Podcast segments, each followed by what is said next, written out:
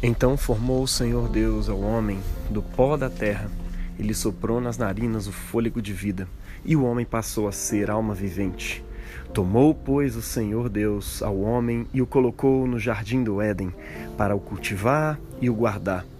E o Senhor lhe deu esta ordem: De toda árvore do jardim comerás livremente, mas da árvore do conhecimento do bem e do mal não comerás, porque no dia em que dela comeres, certamente morrerás. Palavra do Senhor, demos graças a Deus. Olá, meu irmão, minha irmã, muito bom dia, boa tarde, boa noite.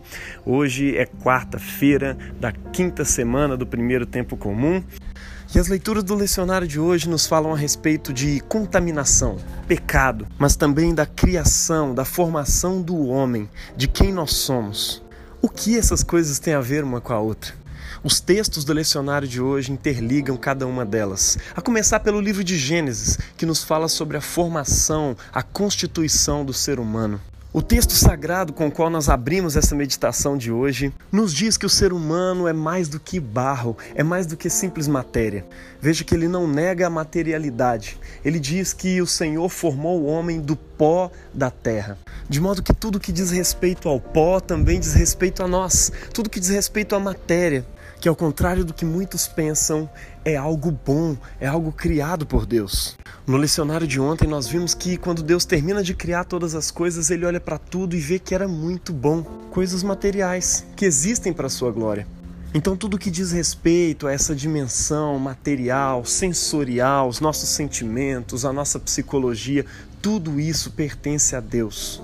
Tudo isso é um significado, é um ícone criado que aponta para a glória de Deus.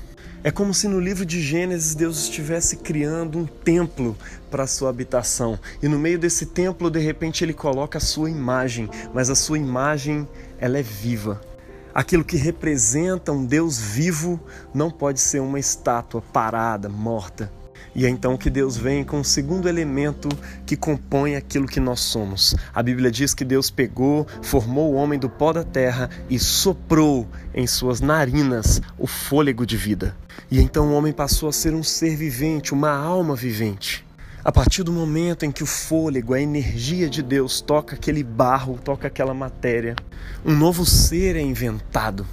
E esse novo ser é criado à imagem e à semelhança de Deus. Como nós vimos no lecionário de ontem, o Deus Trino que diz façamos, ele criou o ser humano à sua imagem.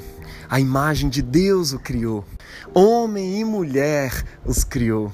Um Deus que é diverso em suas pessoas cria seres humanos diversos, sexualmente diversos, de cores diversas, de culturas diversas e cada um deles com uma dignidade intrínseca, que é a expressão da glória de Deus. E como eles expressam essa glória? Eles expressam sendo quem eles foram criados para ser, livres como foram criados para ser. E essa liberdade aqui é algo sério. Se o ser humano é mais do que matéria, então ele tem um livre arbítrio. Ele tem uma livre vontade. Eu não sei se você já parou para reparar, mas animais não têm crises existenciais. Eles estão sempre de bem com a vida. Eles vivem a partir dos seus instintos, obedecendo os seus instintos. Eu não estou dizendo que o ser humano não tem instintos. Veja bem, ele também foi feito do pó da terra, mas ele tem um elemento a mais. Ele recebe em suas narinas o fôlego de vida de Deus. E isso faz toda a diferença. Isso significa que o ser humano é livre. Ou melhor, que ele tem o potencial da liberdade. E liberdade, da perspectiva cristã, não significa ser livre de algo, mas sim ser livre para algo. E ser livre para algo, por exemplo, ser livre para viver, implica em submissão a regras da vida. Pense comigo por um instante: quem é livre ao volante de um veículo? Só é livre ao volante de um veículo aquele que sabe as regras do veículo. E eu não estou nem falando aqui ainda de regras de trânsito, eu estou falando das regras do veículo. Não dá para você frear com acelerador, não dá para você acelerar com freio, não dá para você simplesmente frear do nada, não dá para você subir um morro de quinta. Por quê? Porque o veículo tem regras. Você não usa ele do jeito que você quiser. De modo que, se você não submete às regras desse veículo, você não é livre dentro dele de fato. Da mesma forma, só é livre diante de um piano, de um violão. Quem sabe as regras musicais do piano e do violão. Fora disso, você está travado diante do violão, diante do piano, diante de um carro. E é interessante isso no livro de Gênesis, porque assim que o Senhor Deus cria o ser humano e dota ele de vontade, de livre-arbítrio, torna ele potencialmente livre para ser na vida, ele logo lhe dá uma regra. Se você ler o texto inteiro de Gênesis hoje, vai dizer que Deus colocou várias árvores no jardim, inclusive a árvore da vida. E ele diz ao homem: Não coma da árvore que está no meio do jardim, a árvore do conhecimento do bem e do mal. Porque no dia que você comer dela, você vai morrer, você vai perder esse potencial de ser livre, ou seja, você vai se escravizar, vai deixar de ser quem você foi criado para ser. Muitos leem esse texto com uma chave ingênua, achando que Deus não queria que o ser humano conhecesse o bem e o mal. Muito pelo contrário, no livro de Hebreus diz que aqueles que são maduros em Deus são aqueles que têm as suas faculdades exercitadas para conhecer, para discernir não somente o bem, mas também o mal. Será que Deus mudou de opinião? É claro que não. Na verdade, Deus queria que o homem conhecesse o bem e o mal. Mas como ele queria que o homem conhecesse isso? Por meio da obediência. Obedecer a Deus em todas as potencialidades do ser é aquilo que de fato glorifica a Deus e é aquilo que de fato mantém o homem na liberdade para a qual ele foi criado. Simplesmente porque Deus é Deus. Ele criou o ser humano para desfrutar do gozo da felicidade dele, mas ele não podia obrigar o ser humano a isso. Veja que um amor que não se permite não ser correspondido não é amor de verdade, é um controle. Então Deus permite que o ser humano não corresponda ao seu amor de fato. Ele permite que o ser humano possa escolher outras opções de conhecimento do bem e do mal.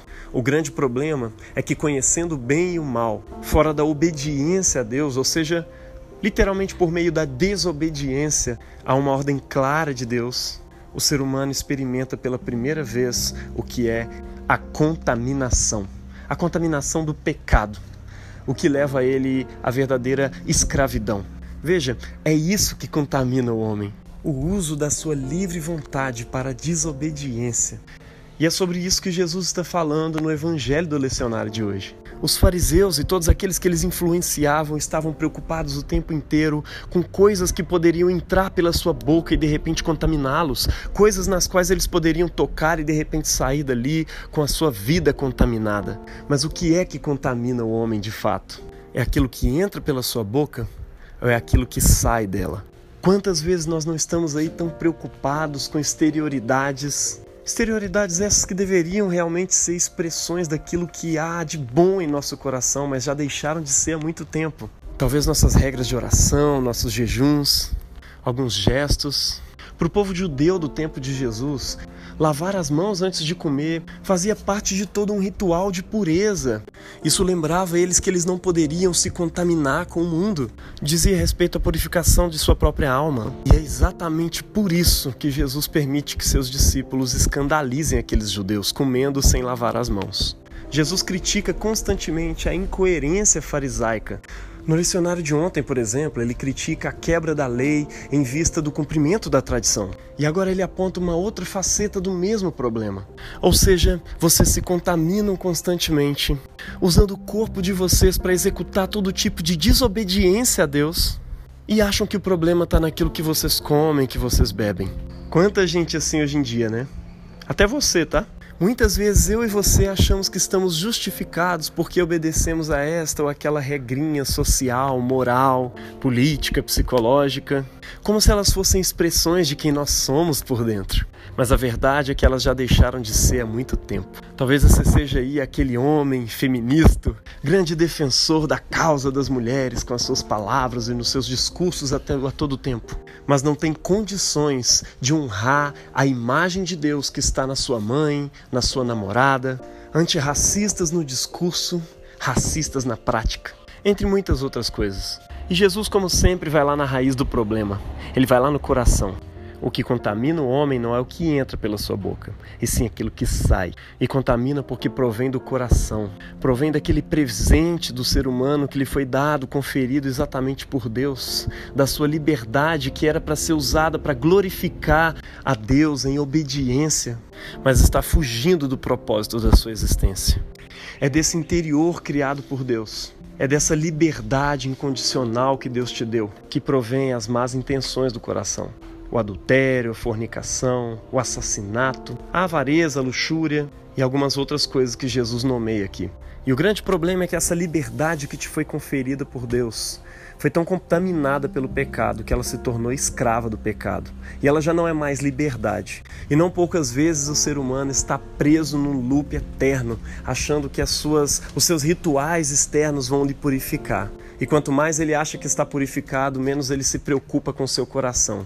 E mais ele acha que está tudo bem entre ele e Deus. Mas quando Jesus aponta aqui que o problema está no coração, ele não está só apontando uma incoerência, ele está apontando a necessidade de novo nascimento. O que você foi criado para ser precisa ser restaurado.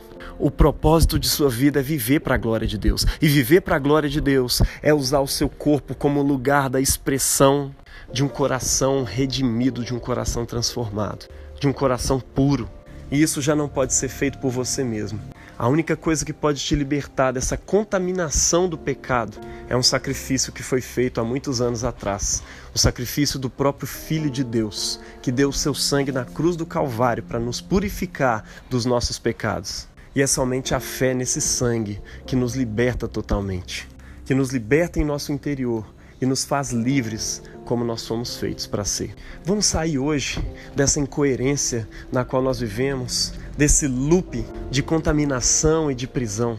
Tudo que você precisa fazer é confiar no fato de que o sangue de Jesus foi derramado por causa de você. E crendo nisso, você clama a Deus pelo sangue de Jesus.